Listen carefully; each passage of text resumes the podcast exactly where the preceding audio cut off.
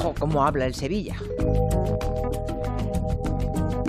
Cambiamos de tercio rápidamente que tenemos eh, el tiempo justo para hablar de de esta historia que hoy nos trae Manu Marlasca y Luis Rendueles. Buenas tardes a los dos. Hola, ¿qué tal? Buenas tardes. Vamos a hablar de Rosa Peral y Albert López, los dos agentes de la Guardia Urbana de Barcelona que llevan ya siete meses encarcelados, acusados del asesinato de su compañero eh, Pedro Rodríguez.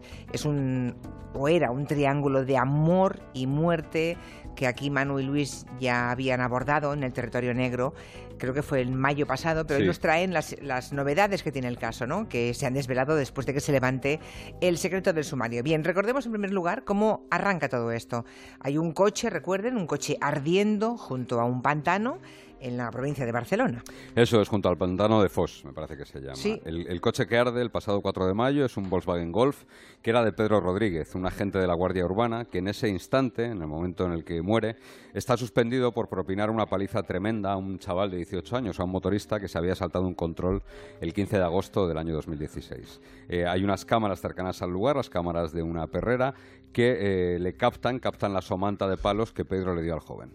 El cadáver está totalmente calcinado por las llamas dentro del maletero del coche, pero lo que no ha podido destruir el fuego, al que le han echado algún líquido acelerante, casi seguro gasolina, lo que no ha podido destruir, digo, es una prótesis de espalda que la víctima tenía desde el año 2016. Y esa fue la pista clave, esa prótesis, para conseguir poner nombre a un cadáver que estaba irreconocible.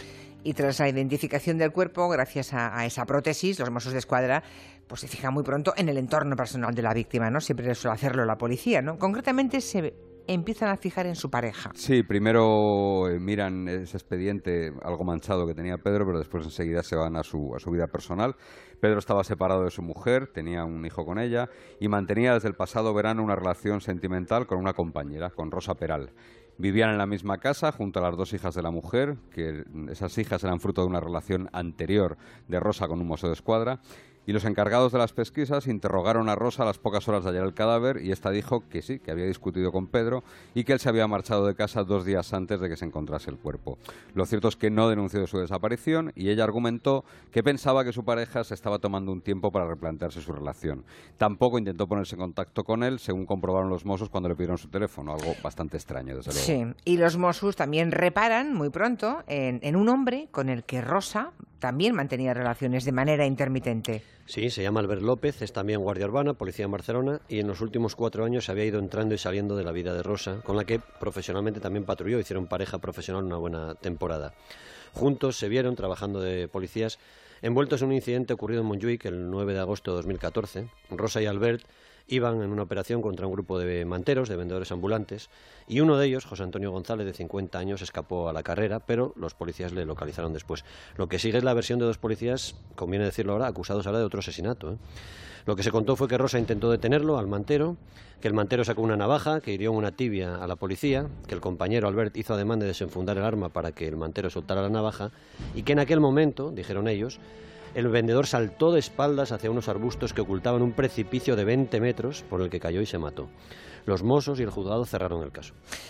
Eh, bien, el 13 de mayo, nueve días después del hallazgo del cuerpo de Pedro, los Mossos ya detienen a Rosa y detienen a Albert, porque consideran que hay pruebas suficientes contra ellos. Sí, curiosamente, la pareja posa muy junta y muy sonriente en una comida con sus compañeros, mientras el cuerpo de Pedro está ardiendo en el coche. Es decir, simultáneamente a que el cuerpo del compañero y del marido de la pareja de Rosa esté ardiendo, ellos dos están juntos en una comida. Alguien hace llegar esas fotos a los investigadores y tras esa comida, Albert también se rapa el pelo y la barba, algo bastante curioso porque hacía gala y cuidaba mucho su barba.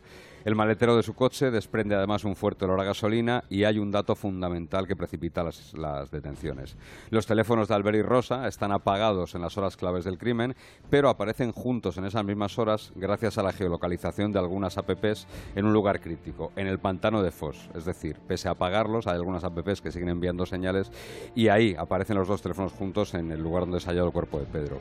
Pero además, los investigadores se dan cuenta de que ellos dos intentaron cargarle el muerto, nunca mejor dicho, en este caso, a otra persona. O sea que tanto Rosa como Albert intentan desviar a los investigadores hacia otro posible autor, ¿no? Claro, son policías, conocen cómo funciona una investigación por un asesinato y encuentran la cabeza de Turco perfecta, que es la expareja de Rosa. Es un mozo de escuadra, padre de sus dos hijas, y con el que ella mantiene un conflicto judicial por la custodia de las crías. Estaba todavía en tribunales. Desde las inmediaciones de casa del mozo, alguien, usando el teléfono de Pedro, de la víctima, manda un WhatsApp a Rosa cuando ya está muerto. Recuerden que ella dijo que Pedro se había marchado de casa después de una discusión de pareja y que en ese WhatsApp que se escribe lo que, lo que, lo que se simula es que es Pedro, que es Pedro, que está vivo y que está muy cariñoso, que está como arrepentido y conciliador con ella. Ya.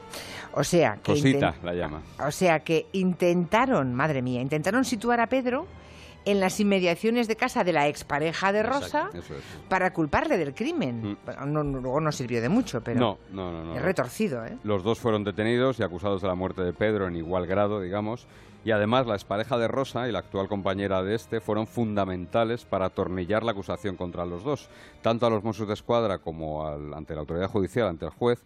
Él y ella eh, les dijeron que las hijas de Rosa les contaron que vieron a su madre manchada de sangre y alguien en la parte de abajo de la casa que no era Pedro, probablemente a quien vieron fue Albert. Y una vez detenidos, los dos va y empiezan a acusarse mutuamente del crimen, ¿no? Sí, ya durante los registros de la casa y de los coches, en Rosa ya deja claro que va a intentar culpar a su amante. Le cuenta a los mozos de escuadra que tienen que fijarse en las cejas de su novio, de Albert, porque tiene una menos poblada que la otra, posiblemente porque se la había quemado. Madre mía. Se entiende en el, en el, al, deshacerse del cadáver. En su declaración ante el juez, Rosa cuenta así lo sucedido e incluso habla de las amenazas que le habría hecho Albert. Escuché una explosión, una explosión muy fuerte. Luego lo vi a él que venía y olía quemado. Una braga tapándose con guantes de, como de, jardinería y el hacha llena de sangre y con salpicaduras de sangre en la cara. Y pregunté qué es lo que había pasado y me dijo que es que él lo había matado. Más te vale que te pongas a limpiar o suba por tus hijas. Te doy el teléfono de Pedro y a partir de ahora vas a hacer lo que yo te diga. Vas a coger y vas a hacer vida normal. Vas a hacer como si Pedro contestara los mensajes. Esa es la versión que cuenta Rosa, que cuenta ante el juez, y Albert cuenta una versión absolutamente distinta. Dice que Rosa le llamó, le llamó pidiéndole ayuda, y que cuando llegó a su casa, eh, Pedro ya estaba muerto, que le pidió ayuda para deshacerse del cadáver, y le dijo al juez, ante la pregunta del juez y del fiscal de por qué no la denunció, bueno, dijo que le pudo el chantaje emocional de Rosa. Me abrió el maletero y tenía el cuerpo dentro. Yo estaba delante, pero fue ella. Le echó la gasolina, pues más o menos, empezó a arder Así que con los dos, madre mía, así que con los dos testimonios encontrados, el juez y los Mossos están buscando, bueno, buscan, se ponen a buscar otras pruebas y otros testimonios, claro. Sí, han encontrado algunos, pero ninguno definitivo. Ya. Quien acabó con la vida de Pedro y quién decidió intentar hacer desaparecer su cuerpo no se sabe aún. Hay un compañero de trabajo de Albert que cuenta, otro guardia urbano, otro policía en Barcelona, que cuenta una conversación que tuvieron los dos el 16 de abril, solo 15 días antes del asesinato de Pedro, y en la que recuerda que Albert le preguntó cómo sería para él el crimen perfecto, qué habría que hacer, ¿no? Y este otro guardia urbano le dijo que, bueno, quemando un cadáver para que no quedase ningún rastro. ¿no? Otro testigo cuenta que el 10 de mayo, cuatro días antes de ser detenido, Albert le comentó a un grupo de amigos que le llevasen tabaco a prisión. Uy, Rosa, Rosa y Albert reconocen haber sido amantes, eso sí, ¿no? Nunca lo han negado, pero Rosa argumenta que el otro detenido la acosaba, ¿no? Eh, que la acosaba, que no soportaba que hubiera intentado rehacer su vida junto a Pedro. Eso es, la defensa de Rosa ha aportado muy recientemente una serie de correos electrónicos muy subidos de tono de Albert hacia ella. Vamos a leer fragmentos de algunos de ellos. Eres una puta y una mentirosa. Eres lo peor y te has cargado lo nuestro por cuatro polvos de mierda mierda. Ese payaso lleva mucho tiempo detrás de ti, se refiere al, al, asesinado. al asesinado, eso es. Pero la culpa de esto es toda tuya porque él no se acerca a ti si tú no se lo pones en bandeja. Puta, eres una rata traidora. Este tono choca bastante con los sonrientes que están solo semanas después, cuando fueron fotografiados en esa comida con sus compañeros, mientras Pedro estaba ya muerto y ardiendo en su coche. Y decías que, eh, que, fue Rosa, ¿no? Eh, quien ha aportado, bueno, en su defensa, la mm. que ha aportado esos correos y también unas cartas para, su, para su defensa, claro. Ella trata de demostrar que era muy feliz con su pareja, con la víctima, y que por eso no tenía ningún motivo para, para matarlo, para querer matarlo, ¿no? Por ejemplo, ha presentado la reserva que hicieron en un balneario al que habían planeado irse días después del crimen y también dos cartas escritas en algunos libros con motivo de San Jordi, semanas antes de la muerte de Pedro. ¿no? En aquel San Jordi, Pedro regaló a Rosa 50 sombras liberadas, que es una secuela de la polémica 50 sombras de Grey, y Rosa le regaló a Pedro un libro de Stephen King de misterio de relatos, El bazar de los malos sueños. ¿Y qué se dicen en esas cartas, eh, escritas poco antes del crimen? Pues Rosa sí, en, abril. El crimen fue a finales de abril, pues esto es el, el 23 de abril, ¿es el día de San Jordi? Sí, 23, 23 de abril, sí. Pues Rosa le dice a Pedro que está dispuesta a tener un hijo con él, que ha hecho una elección, pasar su vida con él, y le dice textualmente, no olvides que tenemos pendientes también borrarnos los status y hacernos el nuestro para que cuando muramos y volvamos a renacer, sepamos buscarnos por la conexión que hemos creado en tan solo 10 meses. Habla también en esa carta de sus hijas y del de Pedro, el hijo de Pedro, y dice, en cuanto consigamos la custodia, a por todas, a por la compartida de Pablo, porque nos hemos convertido en una familia, ya no somos los solteros de antes. En esas dedicatorias de San Jordi, apenas seis días antes de que le mataran, el hombre Pedro es más escueto y le escribe a su pareja, Rosa, Tengo muchísimas ganas de hacer de todo contigo y consumar lo más grande, que es tener nuestro bebé. Lo que realmente quiero es toda una vida a tu lado y que no nos volvamos a hacer daño nunca, sea de la manera que sea. Con estas cartas, obviamente, Rosa trata de, demostrar ¿no? lo bien que se llevaba con el hombre al que está acusada de asesinar. Pero luego hay otros WhatsApps, creo, que, que son terribles, ¿no? que son los que intercambia con la ex mujer de Pedro, o sea, la madre del hijo de Pedro, ¿no? los días después de la muerte. Yo creo que es lo que, mejor, lo que, mejor, refleja a Rosa, ¿no? Que es prácticamente un personaje de, cine negro, de cine negro clásico, por lo que vamos sabiendo de ella. Rosa le dice a la mujer que comprende perfectamente su dolor, a la ex mujer de Pedro, que se siente muy unida a ella y le lanza mensajes como estos. Solo me dará calma matar al que lo hizo. Tendría que estar la pena de muerte aquí en España. Es que si viniera el que lo hizo eso, tengo un arma en las manos, lo mato y lo meto en un maletero. Yo creo que no ha sido un solo han tenido que ser dos como mínimo, porque para poder con Pedro no me imagino a nadie tan fuerte como para acabar con él. Terrible, ¿eh? Recuerden que quien escribe esto reconoce como mínimo que ayudó a deshacerse del cuerpo de Pedro. Mm. eso, eso, sí ya lo ha confesado ella, ¿no? A estas alturas, eh, claro, sigue sin saberse con precisión no solamente quién, quién mató a Pedro, sino cómo murió, ¿no? Sí, sigue siendo una de las grandes incógnitas del caso. ¿no?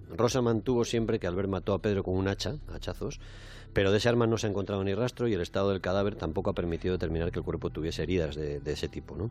En la autopsia de, Pedro se encontraron unas fracturas en el cartílago tiroides, en la laringe, que podrían ser compatibles con, que lo hubieran estrangulado, ¿no? pero en las últimas semanas han aparecido cosas que pueden apuntar en otra dirección. ¿A, otra dirección? ¿A qué, a, qué, te refieres, Luis? Pues en primer lugar se ha descubierto que había sangre en varias estancias de la casa, no solo en la planta de abajo, ¿eh? Eh, en la casa que compartían Pedro y Rosa. Siempre había sido considerado el escenario del crimen esa planta de abajo por los testimonios de todos ellos. Esa cantidad de sangre, que es además bastante sangre que habían intentado limpiar, hace pensar a los investigadores que probablemente antes de introducirle en el coche y quemarlo, alguien intentó descuartizar el cadáver de Pedro para deshacerse de él de otra manera. De hecho, en la autopsia se dice que el cuerpo está desmembrado, eh, pero se atribuye desmembrado, estaban los brazos separados del tronco, pero se atribuía a la acción del fuego. Y respecto a la causa de la muerte, hay dos datos que sumados, sumados los dos, por, por sí solos no, pero sumados, podrían hacer encajar una pieza más de este puzzle. ¿Y qué datos son esos? Los mozos encuentran en el maletero del coche en el que quemaron a Pedro un fragmento de metal pequeñito de 6 milímetros. En informe sobre esto lo que señala es que podría tratarse de una bala disparada con núcleo de plomo de 9 milímetros Luger, exactamente la que usan los, los guardias urbanos en las armas reglamentarias. Ese dato no diría mucho, pero además, unido al informe que hicieron los mozos de las armas de los dos sospechosos, sí que consulta, sí que dice. Eso es, la jueza encargada del caso pidió, lógicamente, que se comprobara si las armas reglamentarias de Albert, de Rosa y de Pedro habían sido empleadas en esos días críticos, ¿no? antes y después de la data del crimen.